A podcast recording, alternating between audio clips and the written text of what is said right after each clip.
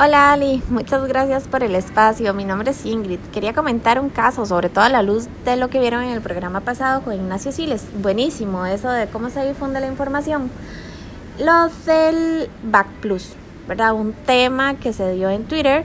Yo leí un tweet donde un usuario reclamaba que el Back le había mandado un correo afiliándolo automáticamente a un programa de beneficios llamado Back Plus. Bueno, efectivamente yo me fui a revisar el correo y tenía ese mensaje. Resulta que el BAC entonces afilió a todos los usuarios de BAC Credomatic a una plataforma llamada BAC Plus que iba a tener un costo mensual a partir del tercer mes.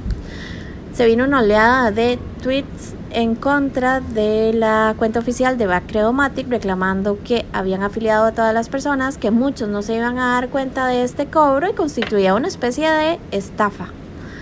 El, incluso tuitearon cómo desafiliarse y la cuenta, el, la plataforma no estaba funcionando.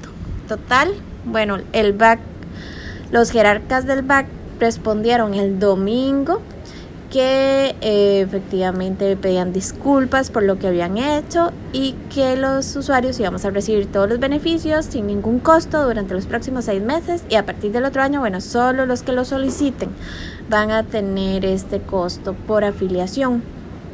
Me parece muy interesante porque empezaron a llover, además de estos tweets, los memes y los mensajes de apoyo en contra de Marco y Marcela, que eran los community managers de la cuenta del BAC.